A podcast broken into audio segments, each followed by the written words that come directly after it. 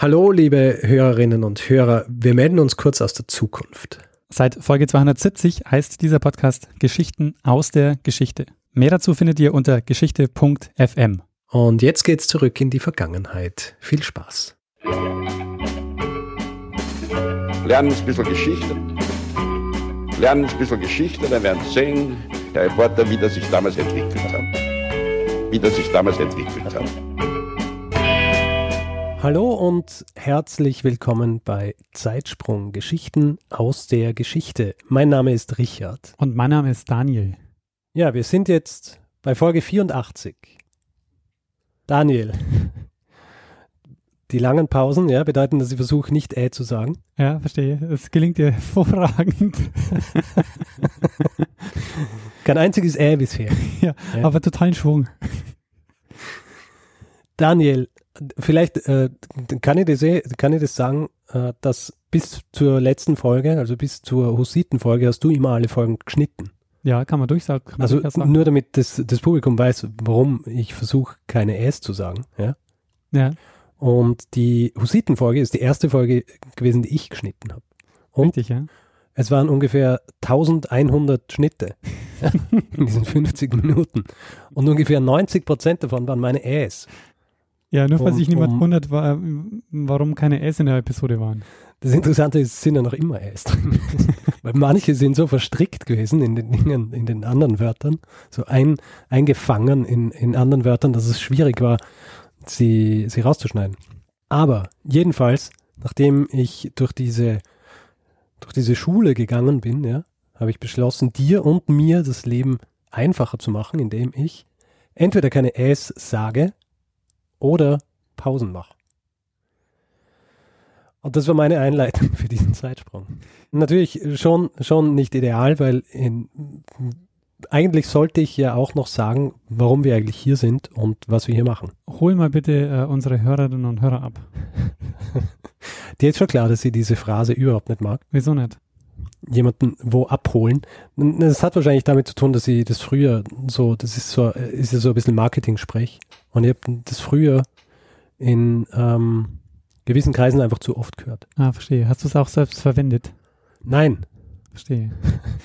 ich, Ich habe habe mich es immer ja, auch- geweigert, das zu verwenden. ich hab's ja auch mit einer gewissen Ironie gesagt. Ja, du hast das schon ironisch verwendet, gell? Ja. Ähm, aber stell doch mal trotzdem vor, was wir hier machen, äh, für alle, die Gut. den Podcast nicht kennen. Gut, wir sind zwei Historiker, Daniel und ich, Richard, und wir erzählen jede Woche eine Geschichte aus der Geschichte.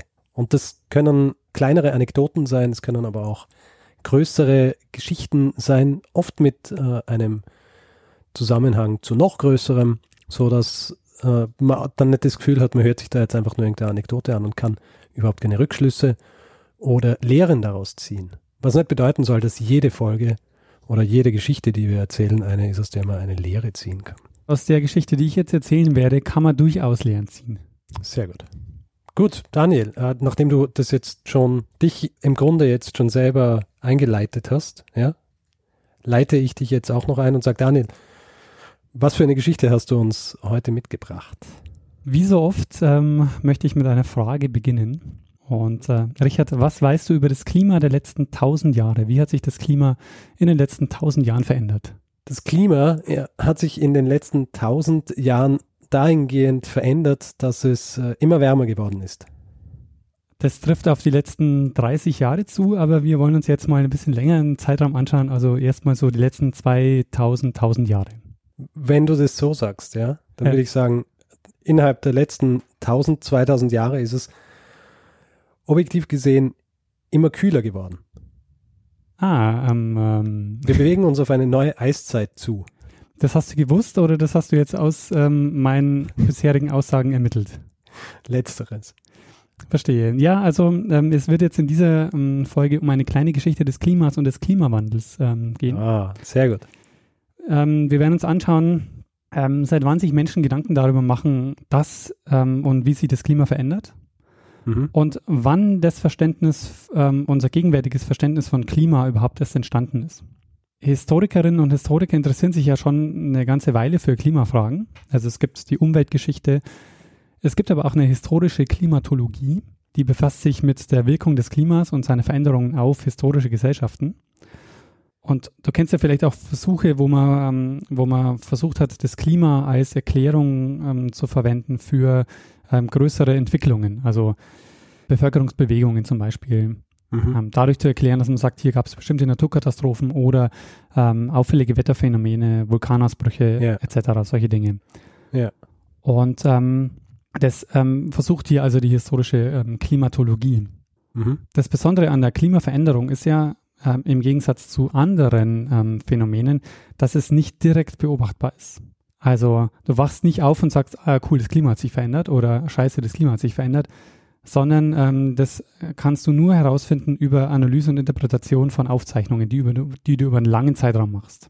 Und ähm, heute macht man das ja über Eisbohrkerne, also über die Analyse von Eisbohrkernen und so. Aber wenn wir uns so in die Vergangenheit versetzen, dann ist es ja nicht ganz so einfach. Also wenn du als Mensch im 18. Jahrhundert eine Klimaveränderung bemerken willst, dann musst du über viele Jahrzehnte Datenpunkte festhalten und die dann vergleichen. Mhm. Und als Mann des Mittelalters, ja, weißt du ja, dass Menschen schon früh angefangen haben, Chroniken zu führen und alles Mögliche notiert haben. Mhm. Und so gibt es äh, jede Menge Witterungstagebücher zum Beispiel und ganz viele Texte, die sich mit der Qualität von Ernten auseinandersetzen. Mhm. Also wir haben ganz viele klima- und wetterrelevante Texte und Informationen und ähm, es gibt einige HistorikerInnen, die daraus schon sehr spannende Bücher gemacht haben. Mhm. Aber jetzt so die Frage, was ist überhaupt Klima und wann und wie entsteht ähm, die Bedeutung von Klima, wie wir sie heute, wie wir Klima heute verstehen? Äh, Klima ähm, ist ein Wort, das äh, schon in der Antike benutzt wird. Und zwar ist es ähm, ähm das griechische Wort für Klima bedeutet so viel wie Neigung. Und gemeint ist damit im geozentrischen Weltbild die Neigung des Himmelsgewölbes. Also ähm, in der Antike ist damit, ist mit Klima gemeint äh, das Himmels Himmelsgewölbe. Ähm, später ähm, hat man dann häufig Klima verwendet für ein Wetter an einem geografischen Punkt. Also du hast dann das Klima an den Polen, das Klima am Äquator. Also so hat man dann quasi äh, Klima als ähm, Gesamteindruck eines ähm, des Wetters an einem bestimmten Ort. So hat man Klima ähm, auch verwendet. Aber wie wir jetzt ja gerade schon ähm, kurz gesagt haben, dass du einen Datenpunkt brauchst über einen längeren Zeitraum, ist ein ganz entscheidendes Merkmal, das du brauchst, um, ähm, um zu einem modernen Begriff von Klima zu kommen, ist, dass du ähm, eine Verzeitlichung, eine Historisierung der Natur entdeckst und ähm, von der ausgehst. Und ähm, dieser Umbruch, der beginnt, also dieses Klimawissen, das äh, beginnt im 18. Jahrhundert.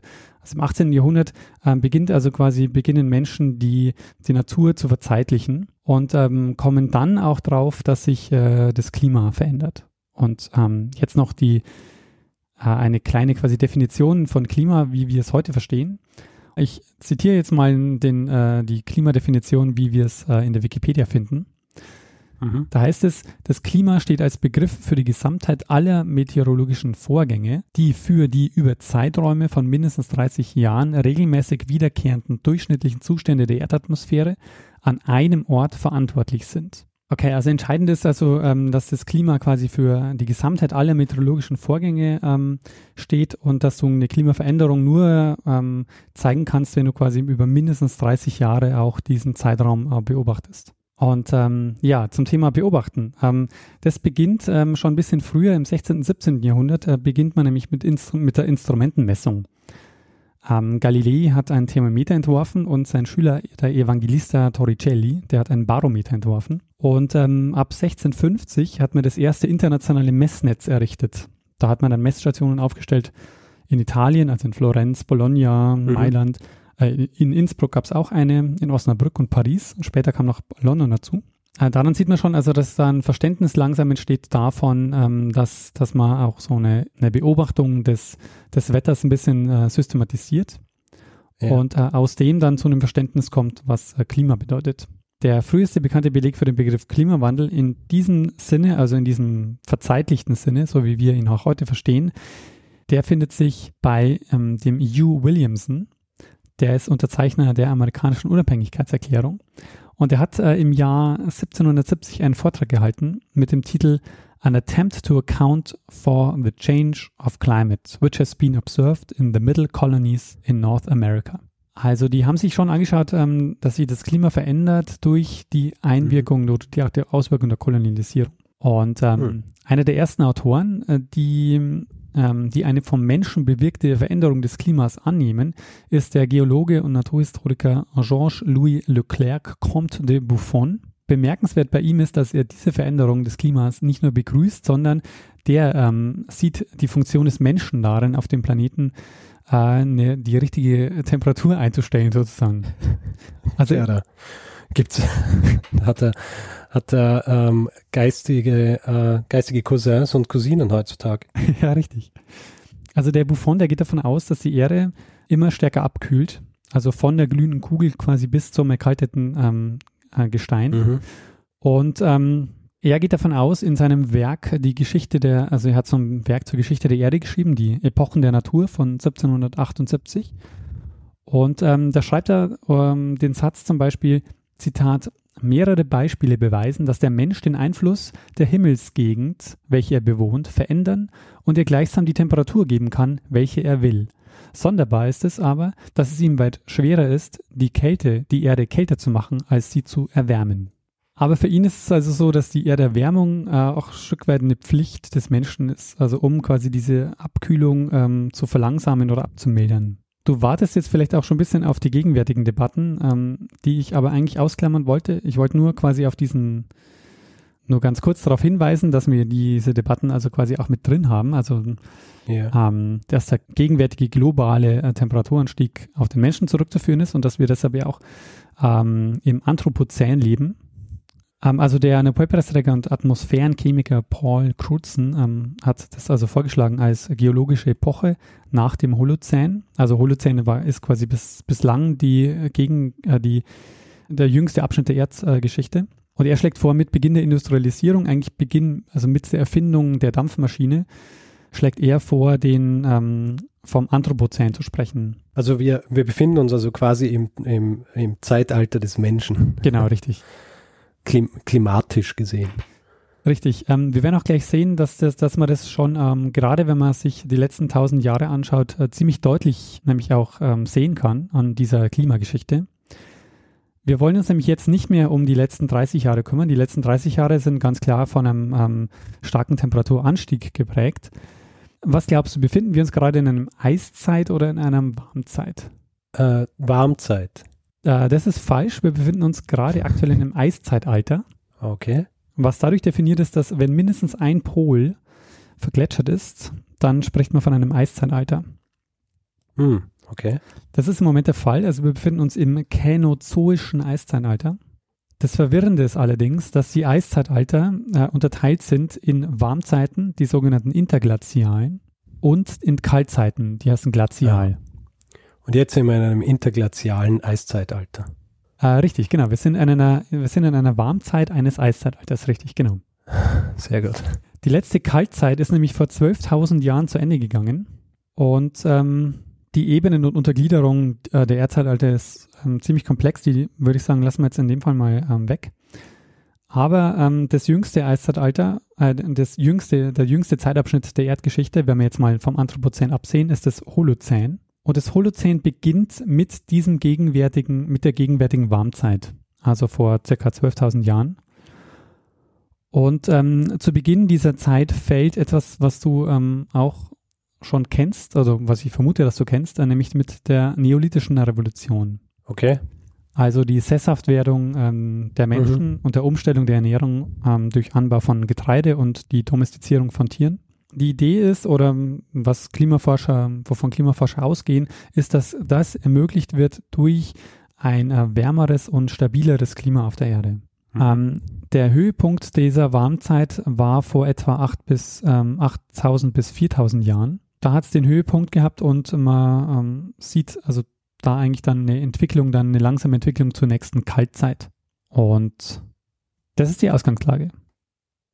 Okay. Die letzten tausend Jahre sind geprägt durch zwei Phänomene. Insgesamt, und das hast du ganz am Anfang schon richtig gesagt, befinden wir uns quasi eigentlich äh, in einer Phase Richtung Kaltzeit. Also Richtung Glazial. Richtung Glazial, richtig, genau. Mhm. Allerdings ähm, ist, sind die letzten tausend Jahre geprägt durch zwei charakteristische Phänomene, wenn man jetzt mal den gegenwärtigen Trend auslässt, nämlich durch eine mittelalterliche Warmzeit und eine okay. kleine Eiszeit.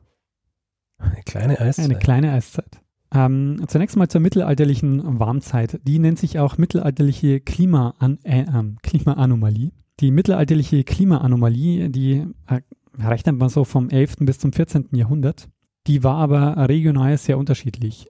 Also was man bei diesen ganzen Klimaveränderungen jetzt ähm, sagen muss, ist, bis auf den gegenwärtigen Klimaanstieg ist es so, dass diese beiden Dinge hier, die mittelalterliche Warmzeit und die kleine Eiszeit, ähm, keine globalen Phänomene waren, sondern regional sehr unterschiedlich ausgeprägt waren. Mhm. Ähm, deshalb kann man jetzt auch quasi wirklich ähm, auch nur schwer generelle Aussagen treffen. Uns, also ich konzentriere mich jetzt vor allen Dingen mal auf, auf Europa. Bei der mittelalterlichen Warmzeit ähm, fällt auf, dass die Temperaturen wahrscheinlich ungefähr vergleichbar waren mit den Temperaturen von vor 30 Jahren hier in Europa. Ähm, inzwischen ist es halt nicht mehr vergleichbar, weil halt in den letzten 30 Jahren äh, die Temperaturen hier ähm, so deutlich angestiegen sind. Aber ebenso mhm. von vor 30 Jahren ungefähr waren die Temperaturen während der mittelalterlichen Warmzeit ungefähr gleich. Für Europa waren es sehr günstige Bedingungen. Also es hat zu sehr guten Ernten geführt, zu einem Bevölkerungsanstieg geführt und ähm, man kann sogar zum Beispiel zeigen, dass in England und Schottland Wein angebaut wurde. Und es hat sich auch die Anopheles-Mücke ausgebreitet äh, in England und äh, das ist die, die Malaria überträgt. Das heißt, du hast ähm, wirklich ähm, Malaria in, ähm, Ungünstig. In England gehabt im Mittelalter. Ja. Kann man sich haut, äh, heute kaum noch vorstellen. No. Auch Weinanbau, der sogar, ähm, also man kann den sogar bis Norwegen nachweisen. Ähm, das geht ungefähr bis zum 14. Jahrhundert und dann beginnt etwas, äh, was man als kleine Eiszeit bezeichnet, nämlich eine Kälteperiode, die zwischen 1300 und 1500 äh, und 1850 äh, andauert. Zwischen was? 1300 Ähm, und 1850? Zwischen 1300 und 1850. Also schon Zeit. Ja, ja, schon Jahre. ganze, ähm, ganze Zeit, also die ganze frühe Neuzeit eigentlich, ähm, also Ende Mhm. Mittelalter und ganze frühe Neuzeit ähm, war eine kleine Eiszeit. Der schwedische Wirtschaftshistoriker Gustav Utterström ähm, hat den Begriff wesentlich geprägt, nachdem er in den 1930er Jahren vom amerikanischen Glaziologen François Mattes eingeführt wurde. Und nur für diese Epoche lassen sich im gesamten Holozän Gletschervorstöße global nachweisen. Mhm. In Alpen verschwanden Dörfer, die eben von, ähm, von den Gletschern eingeholt wurden. Der Weinbau verschwand aus Pommern, Ostpreußen, Schottland und ähm, ja auch Norwegen, was ich gerade erwähnt habe. Ähm, Mhm. die Olivenbäume in der Toskana sind erfroren. Man kann die kleine Eiszeit auf jeden Fall nachweisen für Europa, Nordamerika, Russland und China. Und während dieser Zeit traten häufig sehr kalte, lang andauernde Winter an, niederschlagsreiche und kühle Sommer. Äh, das bedeutet für Europa, dass ähm, teilweise kein Weizen mehr angebaut wurde, sondern man auf Hafer und Roggen ähm, gegangen ist, weil die äh, weniger anspruchsvoll sind. Mhm. Das Wachstum der Gletscher geht auch bis ins 19. Jahrhundert ähm, hinein. Und es gibt aber auch hier noch ein paar Klimaschwankungen. Es, es gibt ähm, auch hier ähm, Phasen, in denen es besser war und in denen es schlechter war. Schlechte Phasen zum Beispiel 1570 bis 1630 und ähm, besonders kalt war es auch von 1675 bis 1715. Interessant. Äh, für England lassen sich 4000 verlassene Dörfer und Siedlungen ausmachen, die nach 1300 wieder aufgegeben wurden. Also während der Warmzeit Mhm. wurden die angelegt, also Bevölkerungswachstum und so und äh, eben Aha. in der äh, frühen, äh, in der kleinen, während der kleinen Eiszeit sind also 4000 Dörfer wieder verlassen worden. Man spricht in den Jahren von 1315 bis 1322 auch vom großen Hunger. Hm. Äh, Es ist eine Zeit, in der sehr kalte Winter waren. Für Köln zum Beispiel kann man hier Schnee im Juni noch belegen. Okay. Das ist ja, äh, das ist interessant, dass mh, so dieser, dieser Zeitraum als äh, kleine Eiszeit, weil, äh, falls du dich erinnerst, wir, wir haben ja diese Episode gehabt über die, äh, über die Kartoffeln. Richtig, ja? Ja. Und die Kartoffeln und die, der, der Bevölkerungszuwachs und quasi das, was der Bevölkerungszuwachs dann äh, eigentlich so verstärkt hat, also so die, dann die größeren Armeen und dann schlussendlich auch die Industrialisierung, das ist ja äh, eigentlich hat er alles gestartet in diesem Zeitraum, wo eigentlich so eine kleine Eiszeit war, wo im Grunde dann die, die Ernten, die Ernten viel schlechter sein hätten müssen, oder? Äh, waren sie ja auch. Also deshalb ist man wahrscheinlich auch ähm, auf die Kartoffeln gegangen. Vielleicht die Erdäpfel äh, oder die Kartoffel deswegen auch verwendet worden, Ja, weil, kann die, gut vorstellen, weil die, die, ähm, die Getreideernten so schlecht waren. Ja, genau, ja. Ja, und wir werden sogar auch noch zur Kartoffel jetzt gleich nochmal äh, zurückkommen. Als letzte Markierung der kleinen Eiszeit wird die große Hungersnot in Irland äh, 1845 bis 1842 gesehen, Ah. die du ja auch schon in der Kartoffelfolge erwähnt hast. Mhm. Danach endet also offiziell so ein bisschen die kleine Eiszeit. Zwei Wettertagebücher aus Bayern sind erhalten, die den Zeitraum der Reformation abdecken. Und die legen den Schluss nahe, dass die Wintertemperaturen denen der 1970er Jahre hm, einigermaßen ähnelten. Der Anstieg der Mitteltemperaturen ist allerdings verzerrt durch äh, das Jahr 1816. Weißt du warum? Ähm, durch einen Vulkanausbruch. Richtig, äh, das war das Jahr ohne Sommer. Welcher Vulkan ist ausgebrochen? Äh, den Namen kann ich jetzt so gar nicht sagen, aber es war in Indonesien. Ja, es war ähm, der Vulkan Tambora auf der Insel Java, der 1815 ausgebrochen ist und äh, zum Jahr ohne Sommer 1816 geführt hat. Und der ähm, bringt eine weltweite Abkühlung von drei bis vier Grad. Aha. Kann ich da eine Anekdote dazu erzählen? Ja, sicher.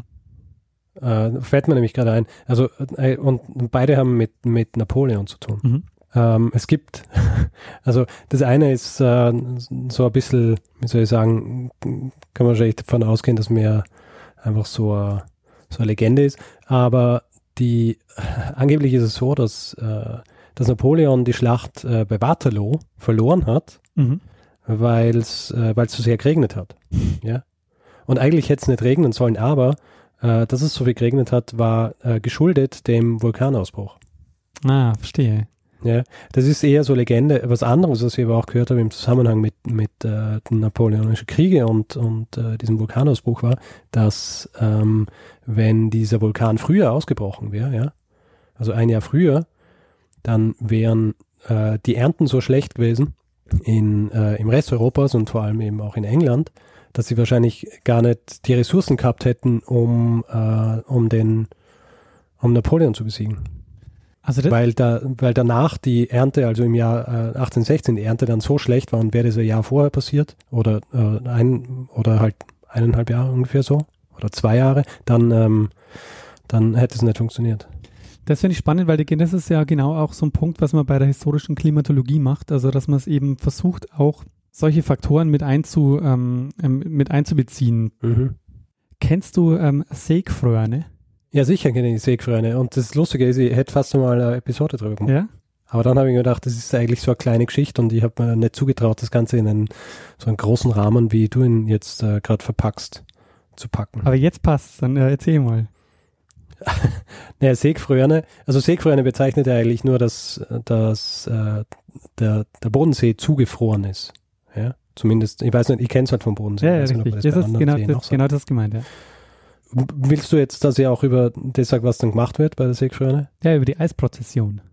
Ja, ja, genau, Genau, die Eisprozession. Haben wir schon mal drüber geredet? Nee, nicht. Oder nicht? Ja? Ich bin jetzt erst Ah, in der Recherche draufgekommen. Ah, okay, weil ich habe das, ich habe das vor kurzem wieder, weil, also ich muss ja dazu sagen, ich kenne das äh, noch, weil mein, äh, ich war ja früher Ministrant, ja, und äh, da hat's, äh, da haben wir im Sommer dann so so Fahrradausflüge, die ganzen Ministranten so gemacht um den Bodensee und der, mein mein Pfarrer dort, ja, der hat uns dann erzählt, dass wir vorbeikommen sind an diesem Kloster in der Schweiz, dass äh, immer bei einer Seegfröne ähm, äh, so eine Monstranz vom einen äh, Kloster in der Schweiz zum anderen Kloster in Deutschland getragen wird. Und ich glaube, derzeit ist es in der Schweiz, weil die letzte Seegfröne irgendwann in den 60er Jahren oder so war. Ja, sehr gut, Richard. Hm. Also die Eisprozession, die gibt es seit 1573 und da wird die Büste des heiligen Johannes von Münsterlingen Ah, nach Hagenau so. transportiert. Okay.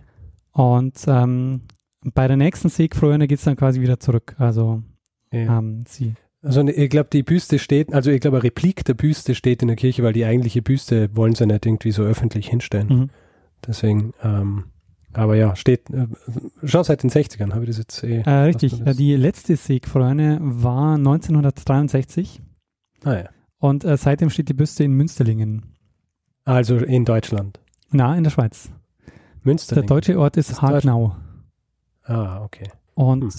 also interessant ist auch, ähm, wenn man sich anguckt, wie oft diese Seegfröne so war, äh, da erkennt man nämlich sehr deutlich die kleine Eiszeit raus. Äh, 16. Aha. und 17. Jahrhundert ähm, ähm, siebenmal jeweils. Okay. Dann nimmt es ganz stark ab und im 20. Jahrhundert eben nur noch einmal, 1963. Ja, aber so wie die ähm, jetzt die man-made äh, Klimaerwärmung ist, wird es wahrscheinlich nie wieder passieren, oder?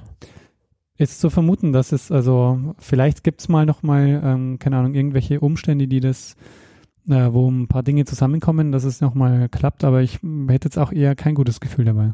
Äh, also wenn es wieder mal passiert, ja, dann ist es wahrscheinlich schon so weit in die Zukunft, dass es dann niemanden mehr gibt, der diese Büste von, von äh, der Schweiz nach Deutschland trägt. Das kann, kann sein. Ja. Die, die kleine Eiszeit ist auch ein, ein wichtiger Faktor, wenn man sich anschaut, was in dieser Zeit alles war. Also der 30-jährige Krieg fällt in die Zeit. Ähm, zahlreiche Hungersnöte, Missernten, Pestepidemien auch einige. Ich habe noch gefunden, auch für die französische Revolution ähm, sagt man, dass es einen gewissen Einfluss hatte, denn 1788 gingen in Frankreich aufgrund einer extremen Dürre und eines schweren Hagelsturms die Getreideernten massiv zurück. Und das führt zu einem Preisanstieg. Und auf den kalten Winter folgte dann ein Tauwetter mit Überschwemmungen, das zu Viehseuchen geführt hat. Mhm. Und ähm, man kann halt eben sagen, dass das auch mit ein Stück weit Nährboden war, um überhaupt die ähm, Revolutionen auch ähm, voranzutreiben. Ohne dass man sagt, das war der Grund für die Revolution. Es war aber halt einfach ein, mit ein Faktor. Ähm, du kennst ja wahrscheinlich auch die Winterlandschaften ähm, des Peter Bruegel. Ich glaube schon, ja. Äh, Erklär die, mal, wie die ausschauen. Die stammen in, das sind eben ähm, sehr, sehr bekannte und markante Winterlandschaften, die eben nicht nur von ihm, sondern ähm, von ganz vielen niederländischen Meistern im 16. und 17. Jahrhundert gezeichnet werden. Mhm. Und äh, die zeigen eben Szenen, wo Kanäle zugefroren sind ähm, und wo eben sehr, die mhm. sind eben auch ähm, charakteristisch für diese Zeit, eben weil sie auch in die kleine Eiszeit fallen. Verstehe. Ähm, noch, ich habe noch so einen ähm, Kulturbezug, ähm, nämlich über, ich weiß nicht, ob du Antonio Vivaldis vier Jahreszeiten kennst. Schon. Da gibt es auch ein Winterkonzert und in diesem Winterkonzert ähm, versucht er darzustellen ein Schlittschuhlaufen in der Lagune von Venedig. Aha. Und äh, die Lagune von Venedig ist in den Jahren zwischen 1300 und 1800 insgesamt 30 Mal komplett zugefroren. Wie, wie oft vorher und wie oft nachher? Also was ist da der Vergleichswert? Ähm, so 30 Mal. Der Vergleichswert ist, dass es im 20. Jahrhundert insgesamt zweimal zugefroren ist. Aber es gibt auch noch mehr Bezüge, zum Beispiel der Höhepunkt der Hexenprozesse fällt auch in den, ähm, in den Höhepunkt der kleinen Eiszeit zwischen, ähm, 1600, äh, zwischen 1560 und 1660. Okay. Denn ein häufiger Vorwurf bei den Hexenprozessen war, dass man ähm, dass das waren der Vorwurf von Missernten, Frost, anhaltender Regen oder Hagel. Ja, das war ähm, so ein bisschen jetzt der Teil über die kleine Eiszeit. Jetzt mal ähm, nochmal zurückgehen zum Klima. Ähm, wenn wir uns jetzt die Frage stellen, welche Ursachen hat denn äh, überhaupt die, die, die Klimaveränderung? Also wo, woher kommt es, dass, die, dass es diese Schwankungen gibt? Wenn man jetzt mal davon ausgeht, dass es damals noch nicht der Mensch war. Hm, wahrscheinlich von der, abhängig von der Umlaufbahn der Erde um die Sonne. Ja, also was du ähm, meinst, sind so natürliche Schwankungen, die durch die Sonneneinstrahlung kommen, die sich verändert durch, ähm, die nennt sich, es nennt sich ähm, die sogenannten Milankovitch-Zyklen, mhm. die dadurch entstehen, dass die Erde ja eine geneigte Achse hat Aha. und dadurch die Sonneneinstrahlen, äh, wie sie die Erde treffen, sich eben auch zyklisch verändert. Okay. Und das führt eben ähm, dies, äh, man sagt also, dass die auch zuständig sind oder dass sie auch eben verantwortlich sind für äh, die Eiszeitalter ähm, diese Milankovitch-Zyklen. Ähm, weiter kommt natürlich noch dazu Vulkane. Mhm. Äh, Vulkantätigkeit kann man auch äh, bei der kleinen Eiszeit ausmachen, dass die ähm, verstärkt waren. Also ähm, es lassen, lassen sich über Eisbohrkerne äh, deutlich mehr Hinweise auf Vulkantätigkeit finden. Mhm. Und ähm, Sonnenaktivität ist auch mal ein ganz wichtiger Faktor. Und was ich auch sehr interessant finde, sind Erdeffekte, die dazu führen, ähm, den, die Klimaveränderung entweder zu verstärken oder abzuschwächen. Zum Beispiel geht man davon aus, dass nachdem die kleine Eiszeit einsetzt und ähm, die Bevölkerung massiv zurückgeht, ähm, das ist eine Zeit, in der es zu einer ähm, sehr starken Wiederbewaldung kommt. Aha. Und die Wiederbewaldung führt dazu, dass die Erde stärker abkühlt. Außerdem natürlich Meeresströmung und sehr interessant, die Eis-Albedo-Rückkopplung. Ich weiß nicht, hast du von der schon gehört? Die Eis-Albedo-Rückkopplung? Na? Äh, die ist nämlich äh, wichtig, weil die werden uns jetzt dann nachher nochmal kurz äh, beschäftigen. Der, der Effekt ist nämlich, es geht um, die, um das Rückstrahlvermögen des Sonnenlichts. Albedo heißt quasi, wenn äh, das Sonnenlicht die Erde trifft und wieder zurückstrahlt. Schnee und Eis, die haben, das, die haben, eine sehr hohe, ähm, die haben eine sehr hohe Albedo. Das heißt, mhm. fast 90 Prozent des Sonnenlichts, das auf Eis trifft, wird wieder zurückgestrahlt. Okay, das heißt, die, je kälter es wird, also je mehr Schnee und Eis wir haben, desto äh, kälter wird es dann auch noch dadurch. Richtig, genau. ähm, Al Okay. Albedo verstärkt quasi eine Kaltphasen nochmal das Kälterwerden. Aha. Wie, wie kommt man dann überhaupt raus aus so einer Phase? Ähm, Das ist ja dann wie äh, quasi so ein, ein, äh, ein Teufelskreis. ja, man muss dann auf andere Effekte hoffen. Mhm. Also zum Beispiel auf den Treibhauseffekt. Ja. Jetzt kann man sich fragen, warum das überhaupt wichtig ist. Also warum sollte man sich mit der Frage beschäftigen, wie hat sich das Klima ähm, in der Vergangenheit verändert? Und eine Antwort ist, dass sich der, der Klimawandel der Gegenwart viel besser verstehen lässt, wenn man weiß, was eine Klimaveränderung oder eine Klimaerwärmung ähm, in der Vergangenheit, wie, ja, wie die sich ausgewirkt hat. Zum Schluss noch ähm, eine kleine Anekdote, die aus heutiger Sicht äh, eher witzig wirkt, aber in der damaligen Zeit dann durchaus sehr ernsthaft diskutiert wurde. Nämlich, wir haben ja jetzt schon gesagt, wir leben in einer Phase der, äh, eigentlich in einer Phase der globalen Abkühlung. Mhm. Und man hat eigentlich damit gerechnet, äh, nach diesen 12.000 Jahren Warmzeit, dass man jetzt also wieder in ein Glazial kommt, also in eine Kaltzeit. ja. Und man hat in den 60er Jahren, gab es mal einige ähm, sehr kühle Jahre. Und da gab es dann die Angst vor dem Global Cooling. Man hat also Angst gehabt, dass, dass jetzt also die nächste Eiszeit anbricht. Und ähm, bei der ersten Umweltkonferenz in Stockholm 1972, ähm, da hat man auch über Global Cooling diskutiert. Ähm, man würde erwarten über Global Warming, aber das Problem oder das man damals gesehen hat, war eher das Global Cooling, was aus heutiger Sicht so ein bisschen absurd klingt. Und was man dann als Maßnahmen auch ähm, versucht hat oder was man als Maßnahmen diskutiert hat, war, was man heute als äh, Geoengineering bezeichnen würde. Also es wurde diskutiert, ob man vielleicht die Polkappen mit schwarzer Folie abdecken sollte, dass man ähm, die Erzeugung von CO2 erhöhen sollte, um Aha. den Treibhauseffekt ein bisschen anzuheizen. Ja. Und es hat dann aber noch ein paar Jahre gedauert und ab äh, 1977 war dann Konsens, dass es jetzt, dass wir es nicht mit einer Klima, dass wir es nicht mit Global Cooling zu tun haben, sondern dass wir es mit Global Warming zu tun haben und dass, ähm, ja, dass das eigentliche Problem Klimaerwärmung ist. Tja, ah, das ist sehr spannend. Äh, ich finde, ähm, also gerade so diese, äh, also das ganze Thema ist sehr spannend, aber auch die, aber mir war nie so bewusst, äh, was jetzt wirklich so diese Dinge waren, die zuständig sind dafür, dass es überhaupt diese, diese Abkühlungen gibt. Und äh, ich bin einfach davon ausgegangen, gut, das sind einfach äh, Dinge, die, ähm, also ich habe wirklich einfach nie drüber nachgedacht, was jetzt wirklich so diese, diese Auslöser dafür sind, dass dann plötzlich äh, ein paar Jahrhunderte kalt ist oder ein paar Jahrhunderte wieder wärmer. Du hast mir da wieder ähm, einiges beigebracht, Daniel. Äh, das freut mich. Und man sieht auch gerade in den letzten, also wenn man sich so diese, ähm, diese Klimatabelle anguckt, ähm, dass die, die letzten 200 Jahre geht es einfach, oder gerade die letzten 30 Jahre, es geht einfach nochmal ähm, massiv nach oben, wo man eigentlich eher einen Abwärtstrend vermuten würde. Und das macht es auch noch ärger, wenn man nämlich sich vorstellt, vielleicht wird die momentane Klimaerwärmung sogar noch abgeschwächt dadurch, dass man eigentlich sich quasi in einer Phase befindet, die in eine Eiszeit führt, ähm, dass vielleicht sozusagen der Klimawandel noch eigentlich viel, viel ärger ist, als man eigentlich denken würde. Ja. Ja, Daniel, ähm, was waren denn deine, was waren denn deine Quellen dafür? Ich ähm, habe mich vor allen Dingen vorbereitet mit zwei Büchern. Ähm, das eine äh, ist von Philipp Blom, Die Welt aus den Angeln. Das ist auch, so wie ich das sehe, momentan auch äh, ein Bestseller. Da geht es also um eine Geschichte der kleinen Eiszeit. Mhm. Ähm, und was er allerdings macht, ist weniger die ähm, Eiszeit zu beschreiben, sondern was er macht, ist eigentlich, er sagt so, dass die Entstehung unserer modernen Welt genau aus dieser Krisenerfahrung der Eiszeit ähm, entsteht. Alles, was quasi so mit Aufklärung, Wissenschaft, Technik, also alles das quasi entsteht, um uns ab, äh, um unsere Abhängigkeit von der Natur ähm, zu abzuschwächen.